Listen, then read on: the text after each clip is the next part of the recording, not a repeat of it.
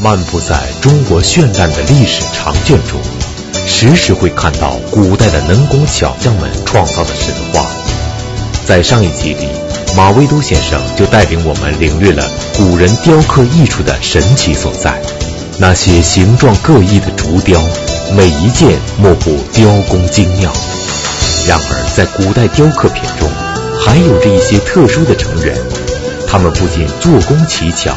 而且其雕刻原材料本身就是非常奇特的，比如古人会将象牙、犀牛角雕刻成艺术品，而在今天，由于大象和犀牛都是受保护的濒危动物，而且我国于二十世纪九十年代起就全面禁止了象牙、犀牛角制品的进出口贸易，所以传世下来的古代象牙雕和犀角雕就显得更为珍贵。那么，都有哪些奇特的雕刻品流传于世呢？古人又为什么会选择这些奇特的材料呢？收藏专家、观复博物馆馆长马未都先生为我们讲述辗转传世的雕刻珍品。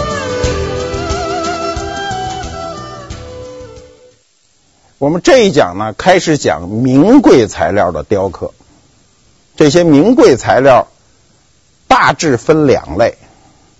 一类是取自于动物，我们熟知的象牙、犀角。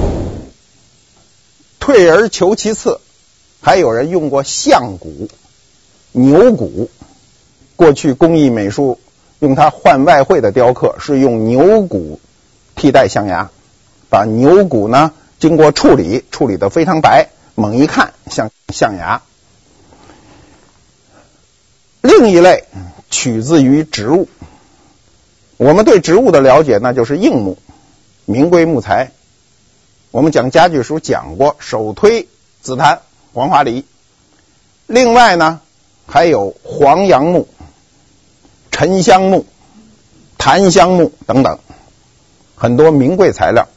这些树种呢，都具备一个共通的特点，就是材料难得。生长缓慢，我们的名贵材料为什么受到社会的这个喜欢呢？它基于以下几个原因。第一个原因，中国人的材质观，凡是稀少难得的东西，我都有兴趣。第二条是明代晚期，尤其江南富庶地区文人的推波助澜。明清时期。尤其晚明十六、十七这两个世纪，一直延续到清朝十八世纪，这些雕刻首先是在文人中兴起。明代以后，中国的这种文玩突然兴起，是跟社会这个背景有极大原因。因为社会的富足，使百姓的精神追求增加，跟我们今天一样。我们今天的收藏热，或者说我们的传统文化热，都是因为今天社会富足所致。我们生活好了，精神的追求就开始增加。第三呢，这个材料，我们刚才说的，不管它是取自于动物还是取自于植物，它都是比较细腻的，易于雕刻，易于保存。象牙。和犀角在我们的古籍中的记载是非常早的，比如《殷墟书契前边》甲骨文中就有“获象”，捕获了象，“获象二”这样的记载。我一次捕获两头大象。《汉书》上有这样的记载：“魏陀献文帝犀角十”，我一次上贡进献。犀角十个。我们从出土的文物看，唐宋以后反而非常罕见象牙和犀角的出土。早期倒是可以看到，妇号墓殷商的妇号墓出土的象牙杯，我们都很清楚，非常完整的大象牙，带有雕刻镶嵌松石。那么后来唐宋以后反而在减少，说明一个什么问题呢？说明了这些曾经在中国遍及中原的动物，大象和犀牛急剧减少。在今天，大象和犀牛都是受保护的珍稀动物。我们时常能在电视节目中、动物园里看到它们的身影，但是在古人的眼里，犀牛是一种非常奇怪的动物。甚至民间还流传过许多关于犀牛角的神奇传说。曾经就有人认为，犀牛角不但能避水，而且还能解毒。那么，这些都仅仅只是神话传说吗？犀牛在古代人心目中是个怪兽。为什么是个怪兽呢？它所古人所见到的所有的带角的动物，都是横向长两个角。唯独它长一，它是纵向长一个或两个角，前后排列或者就一个角。那么这就引起了古人的一个注意。过去这个有一个对联说，上联就叫独角兽，说的就是犀牛独角兽。那下联怎么对呢？比目鱼，哎。这这说的就非常有意思，就是这是非常奇怪的两种动物。由于犀牛的特殊性呢，导致古人呢对它有很多误解。第一个误解，认为犀牛角可以避尘、避寒、避水，什么都可以挡着。近代的葛洪啊，在《抱朴子》中呢有这样的记载，他说。得真通天犀角三寸以上，刻以为鱼，而衔之以入水，水常为人开。什么意思呢？他说你要得了这个通天犀的犀角以后啊，你刻成鱼状，叼在嘴里，你只要一入水，水就为人开。这事儿太邪门了。这事儿如果说是真事儿，那咱就不用学游泳了。咱就一人发一个，叼嘴里就下河了。那么他这个说法呢，是深入人心的。《西游记》中有三个犀牛怪，他就是避尘、避寒、避暑。他在《西游记》中就也是沿用了他这个说法，只不过有些差异而已。第二个误解呢，是中国人认为犀角有药用作用。我们认为它呢，除了药，除了解毒，还能成仙，还能提高性能力。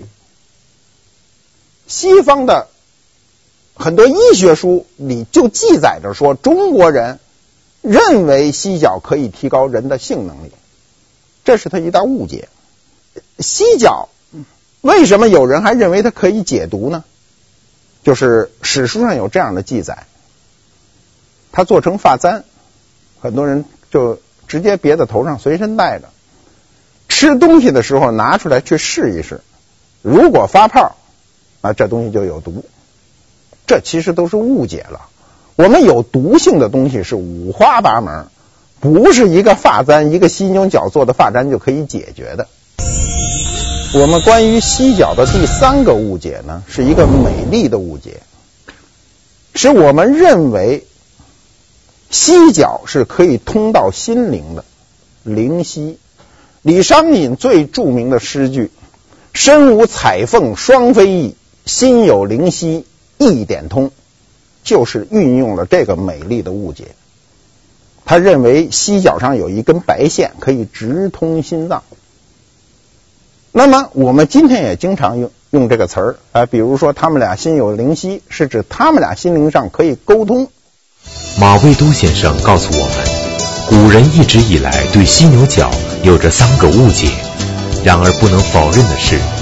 犀牛角自古以来就是一种非常稀有名贵的材料，而到了今天，一个明代的犀角雕刻品竟然会拥有高达一千多万元的身价。那么，在古代那些能工巧匠们的手中，犀牛角都被精雕细琢成哪些传世珍品呢？犀角都适合用来雕刻哪些东西呢？它主要是用来雕刻碑状物。这是由它的形状所决定，它中间是空的。我们把犀角割下来看，它中间本身就是空的，翻过来就构成了一个碑形。所以古人呢，都在犀角杯上做文章。那么我们先看一下犀角杯，这是用犀角做的杯，大概年份在十七世纪明末清初，在二零零六年纽约苏富比的拍卖上，一个犀角的仙人盛茶杯卖到了两百零三万美金，折合人民币一千六百万。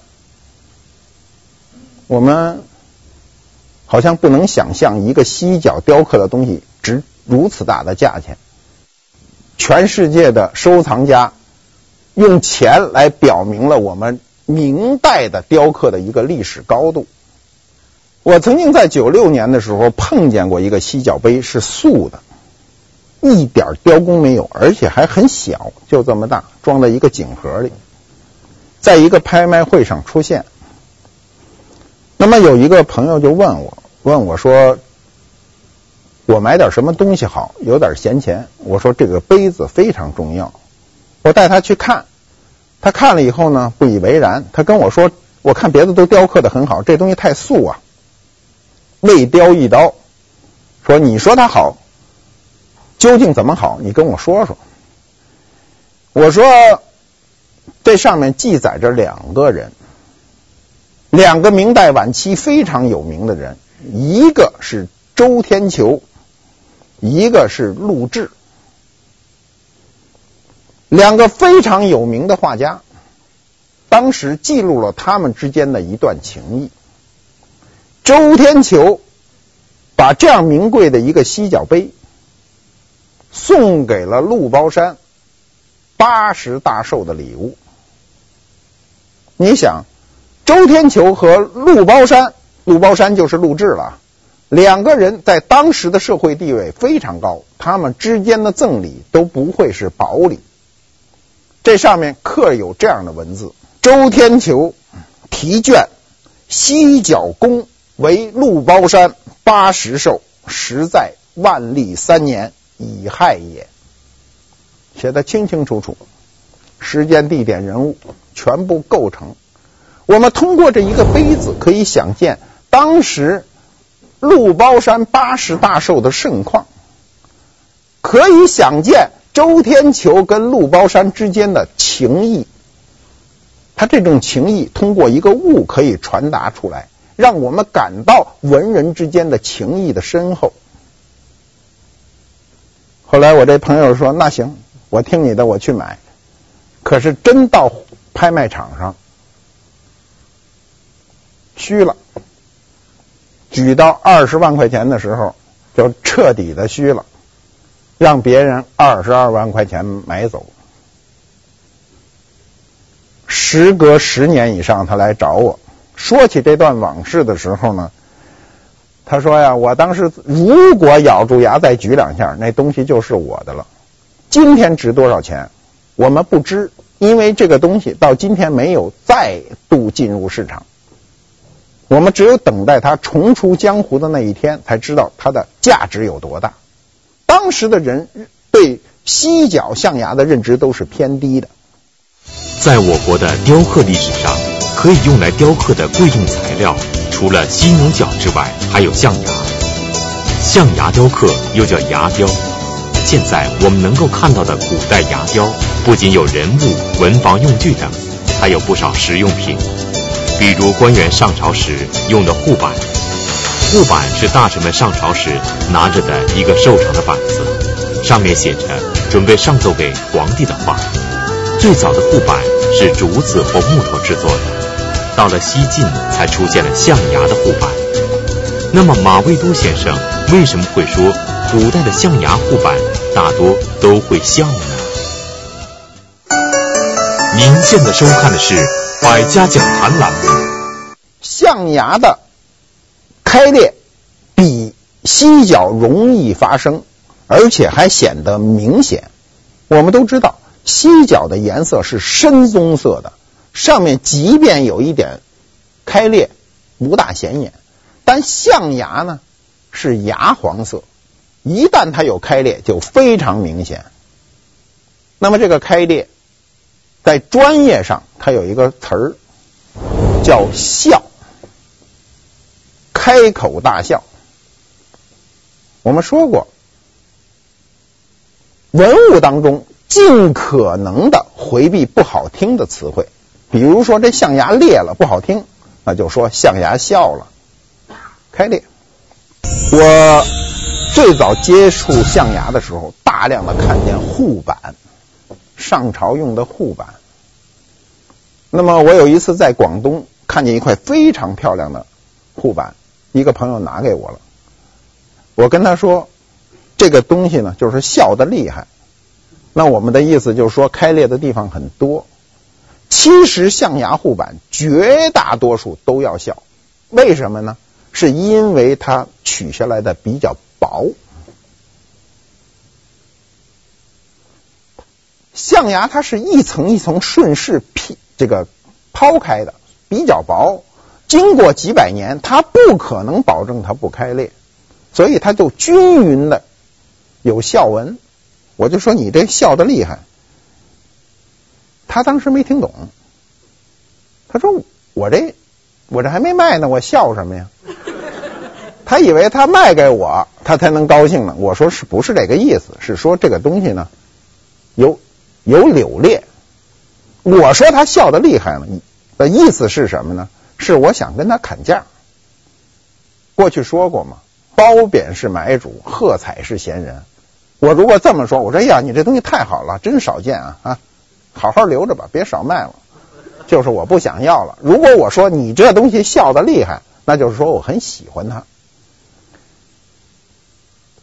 象牙的笑，尤其在护板上，是一种异常的美丽。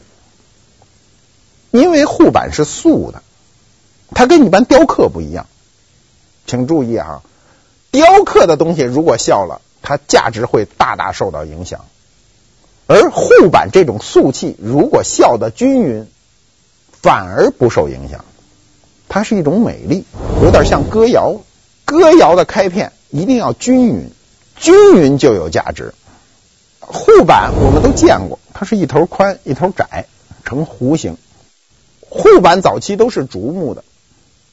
西晋以后，逐渐演化为是一种礼仪，它才开始强调材料，比如象牙的、玉的。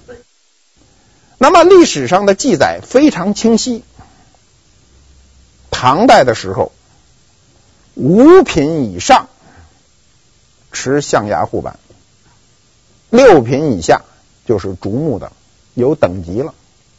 唐代有个大官呢，叫郭子仪，他有个非常经典的故事。当年他过生日的时候，他有七个儿子，八个女婿都来祝寿。进门呢，就把这护板搁在床上了。过去有一个说法叫“七子八婿满堂护”，就说的是郭子仪。十五个人在朝廷里做官。这是中国历史上一个唯一的事情。明代以后呢，五品以上依然持象牙护，但五品以下呢就不需要持持护了。清代是不用护板的。我们注意看电视剧，当然个别的也有，我看过也有清代电视剧里也持一块护板，不是没有的，也有。那导演不知道，上去觉得这姿势挺好看，拿着就上去了。清代是不持护板的。那么我们后来发现的大批的护板，基本上是唱戏用的，并不是当年朝朝廷所用。马未都先生告诉我们，象牙护板虽然在明代很平常，但是到了清朝，由于大臣们上朝都不再持护了，所以象牙护板就不再流行。而清代的象牙雕刻依旧在继续发展着，尤其是清代广州地区的象牙雕刻十分出色，不仅为宫廷制作贡品，而且还制作了很多象牙雕刻品出口到国外。在广州牙雕中，就有一种极为特别的工艺，竟然可以用坚硬的象牙加工编织成为一张柔软的席子，这听起来简直太不可思议了。那么象牙可以变成一张席子吗？这么神奇的事究竟是怎么做到的呢？清代象牙的雕刻呢，主要分两个流派。除了我们宫廷以外，苏州和广州。为什么呢？这两个地区经济发达，一个是口岸广州，一个是内地富足地区苏州。江南的雕刻，从某一点上讲，它非常接近于竹雕，而广东的雕刻更多的展现于技巧，比如我们知道的象牙船、象牙球，有多少层里头都可以转。那要让我们看都觉得不可思议。这一球，据说过去有三十二层可以在里头转，每层都可以转，但是它是用一块整料雕出来的。我们凭我们一般人的想象，都觉得这事儿不可能完成。但是我们的工匠，我们历史上就有工匠可以完成这样的这样的壮举。广东地区的象牙还有一个特征是编织，这是我们很多人不知的。象牙可以。抛成非常薄的条状物，然后可以编织，比如花篮、提筐。我见过象牙编的提筐，非常精致，拿手摸着都是软的。哎，你都觉得不可能象牙编出来，它就编出来了。而且象牙是有一定韧性的，不像我们想象是非常脆的，不是，它有一定的韧性。所以故宫里就有象牙席。清代。雍正年间，宫廷中就有这样的记载：用象牙编席，据说编，据说编了三条，三张象牙席。雍正内务府档案里有这样的记载：雍正六年，郎中海望奉上谕，尔等造办处有镇仙交的象牙席。照此席尺寸做一黑漆床，钦此。雍正说的非常清楚，我这儿有一象牙席，照这个席的尺寸，给我另造一张黑漆床。这事儿有点新鲜啊！我们一般的情况，家里都是先买床后买褥子吧，没有人抱着褥子去挑床去吧？雍正是先有席，按照席去做床，可见这席子的重要性。我们都是做一件衣服，做一件大衣，配一个扣子，没有一个人拿着一个扣子去配一个大衣的。那雍正的要求就等于是拿这扣子配一件大衣。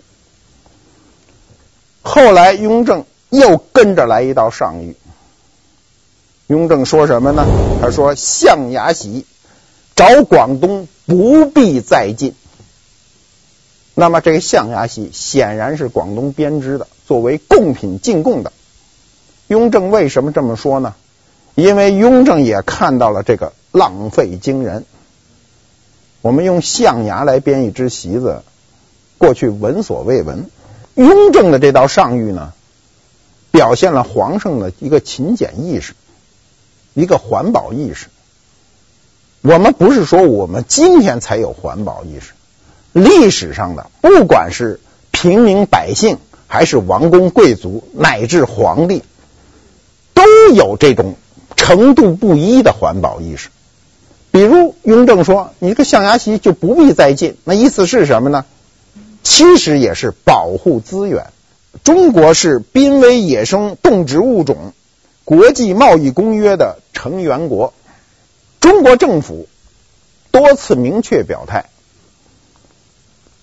中国始终支持禁止象牙、犀角制品的交易。所以今天在国际上携带象牙和犀角以及制品是违法的。你在海关里携有象牙和犀角，当场就会被扣留。那么，九一年以后，中国政府就表明了这个态度，我们的象牙和犀角进出口就禁止了。在明清两朝的雕刻品中，除了象牙、犀角这类名贵材料以外，还有一类是属于名贵木质材料的，比如黄杨木雕。黄杨木是稀有木材。生长非常缓慢，在民间有着“千年矮”的俗称。由于黄杨木的木质坚韧、纹理细腻、色黄温润，具有象牙的效果，所以它是很好的雕刻材料。但是我们今天能够见到的黄杨木雕，为什么大多是小型的陈设品呢？为什么没有大件的黄杨木雕传世呢？黄杨啊，生长缓慢，木质细腻，而且它很难成材。它首先不长，长不直，都曲了拐弯的，所以只适合雕刻小件。中国工匠就用它做各种你喜欢的小件。我见过有大量的动物的，比如雕一个小蛤蟆；人物的，黄杨特别适合中国人。为什么呢？我们的皮肤是黄的嘛？你比如说，我们用黄杨木雕一个仕女，那个肌肤的感觉非常的美丽。如果我们雕拿那个黄杨木雕一黑人，看着就多少有点怪怪的，就那种感受不一样，所以它很适合中国人。过去我们逛地摊、逛古玩市场，黄杨木小件非常的多，尤其北方地区多极了。南方地区大量的家具上是用黄杨做卡子花、做小件雕刻镶嵌在上头。而北方呢，都是一些悬挂件，比如雕个莲蓬啊，雕一双小鞋呀，随身带着。我当时都没有这种意识收藏，那东西都很便宜，最早逛地摊就是十块八块钱，甚至几块钱买一个，后来变成几十块、几百块，也不会太贵。我的一个朋友，当他收藏很多的时候，他叫我去看，我我都不知道。他跟我那么多年没跟我说过，我到他那儿一看，上千件，蔚为大观，反映了那一个时期中国人的一个情趣。所以我们说收藏有时候另辟蹊径。我老鼓励他，我说你这堆东西一定要出一本书，如果不出一本书，就愧对了祖先留下这样辉煌的遗产。我们的遗产不是说全部都是。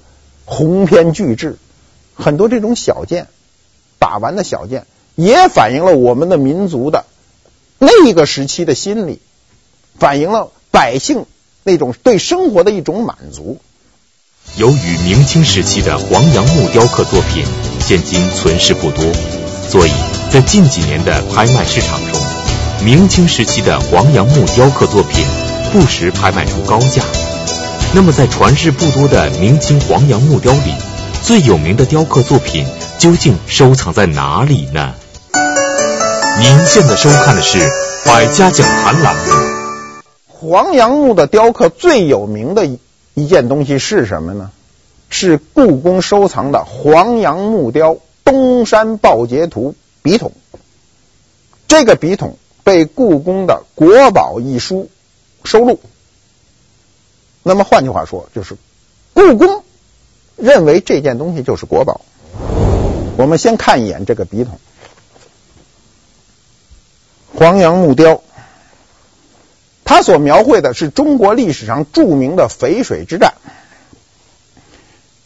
这个著名的以少胜多的战役呢，产生了很多成语，比如我们知道的“投鞭断流”、“草木皆兵”。风声鹤唳，都是这一仗打出来的。你像历史上人打过一仗，留下了至少三个重要的成语。淝水之战，这个故事大家都比较清楚，说的是前秦的苻坚呢要打东晋王朝，以丞相谢安呢为首的主战派呢觉得这仗一定要打，但苻坚认为呢，我打你都是一个小菜儿。他说的是投鞭断流断流嘛，就说我的人手的这鞭子扔到长江里，就把这流水流都断掉了。我这么大兵力打你，还不是一个小菜一碟的事吗？谢安主战，一定要抗击。这时候呢，在战争期间呢，谢安是在后方在下棋，跟客人在下棋，下棋来掩盖内心的这种矛盾、这种担忧，啊，跟客人下棋。面不改色，那么这时候呢，有人来送捷报，捷报送到他手里的时候呢，他看了一眼，依然在下这个棋。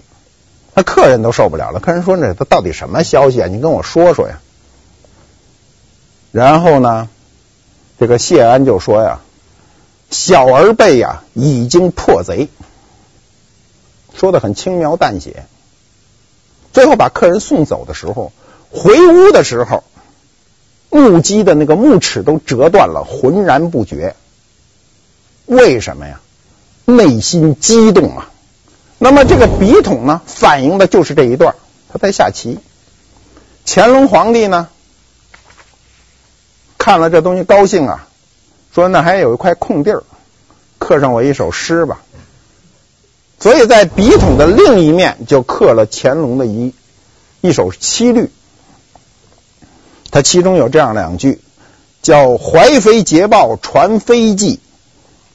鸡齿何妨折不全，说的就是这个啊，这个飞马送来的捷报，说这个谢安的这个木屐的木齿都折断了，结果无无所谓，心里并不知道这件东西呢。呃，有机会上故宫的时候，一定去看看，看看我们的国宝。在名贵的木材中，除了黄杨木外。还有另一种更为名贵的木材，这就是紫檀。紫檀是一种名贵的木材，它质地坚硬，纹理细腻，非常适合雕刻和制作家具。但是由于它生长速度非常缓慢，所以自古紫檀就是非常少见的名贵木材。而且紫檀木本身有着特殊的金属光泽，更是让它不同于一般的木材。历来为帝王将相、文人雅士所珍爱，其价格之昂贵，居各木之首，可以说是中国人心目中最为贵重的木材。那么，在北京故宫中，都收藏着什么样的紫檀雕刻上品呢？我们再谈谈紫檀。紫檀的木性决定了它雕刻中的表现力，非常圆润。那么，故宫里有大量的紫檀雕刻的小件，比如他书中经常收录的紫檀这个囚龙雕九个囚龙的笔筒，明代晚期非常兴百宝嵌，我们讲过，它在口上镶了一点百宝嵌。我当时看到这东西的时候呢，我多少怀疑它的底。你看到这个图，你就知道。它的底呢，像一个平座的底。他为什么要这么做呢？我不清楚。很多年以后，我突然发现了一个笔筒，这个笔筒的底是圆底，我才明白了为什么故宫收藏的是那样一个底。我看到这个流散在社会上这个笔筒的时候，我就知道了，哦，这底是这样的，它的底。跟后来我们看到明清任何笔筒的底都是不一样的，它是斜着四十五度嵌入的，因为它是四十五度嵌入的，它就非常容易褪出，一旦有收缩，它就掉了，掉了以后呢，不方便，就配了一个平底。所以有时候你怀疑一个问题，你就要长时间的思考。过去老说机会是给有准备的人，你怎么成功呢？因为你抓住了这个机会，你没有准备就没有这个机会。根据马未都先生的讲述，我们了解到，雕刻艺术在明清时期得到了蓬勃发展。今天，在北京故宫就收藏着明清时期的五件雕刻精品，其材料从竹雕到牙雕、犀角，再到黄杨、紫檀不一，但是雕工都非常精细，景物栩栩如生。同时，我们还发现一个非常奇怪的现象：虽然这五个雕刻品的原材料各不相同，制作年代也不一样，但是这五件雕刻品的雕刻风格却非常相似，这又是为什么呢？我们最后对故宫藏的五件雕刻类的东西呢，做一个比较。第一个是竹雕，顾宗玉的竹雕。顾宗玉就是顾诀，迎驾图笔筒。第二呢是黄振孝的牙雕，于家乐笔筒。黄真孝是在故宫里供奉的这个广东工匠。第三个呢是清早期的犀角八仙庆寿图碑。第四个是吴之藩的黄杨东山报捷图笔筒。第五个呢是明晚期紫檀的会昌九老图笔筒。我们把五件东西一排队：竹雕、象牙、犀角、紫檀、黄杨。当你把这个队伍排出来的时候呢，你就会恍然大悟。它横向的比较是非常重要的。我们用五种材料反映了一个内容。那么这个内容呢，就是它这个雕刻是相互影响的，它追求的全是竹雕的效果。这事儿有点让我们奇怪。所有的名贵材料都追一个普通材料的效果，这是因为什么？材料名贵，动手就谨慎；材料普通，动手就随意。因为竹子的材料普通，雕刻就随意；雕刻随意，参与的人就多，参与的人多，精品就会出现。当它的精品出现的时候，所有的名贵材料都不敢轻易动手，就要追这个已成熟的作品。这就是我们为什么历史上明清时期所有名贵材料都追竹雕的原因。我们今天做衣服也是这样，越贵重的材料，你越不敢做花活。你去买最贵的材料回来，就是做一西服吧，样子要样样子要要经典一点，你不敢。说来了，给我拿这个材料做一个什么新式的样子，你不敢。这个道理都是相通的。中国古代工艺中的，雕刻是一个非常大的门类。另一个门类是铸造。我们下一讲讲明清时期的铜器。谢谢大家。说起明清铜器，大概没有比宣德炉更有名的了。那么究竟是什么原因，使得大明宣德皇帝朱瞻基特别热衷于制作这种宣德炉呢？而更让人感到不可思议的是，这以后的不少皇帝竟然也乐此不疲地仿制宣德炉。收藏专家、观复博物馆馆长马未都走进百家讲坛，为我们精彩讲述名扬天下宣德炉，敬请关注。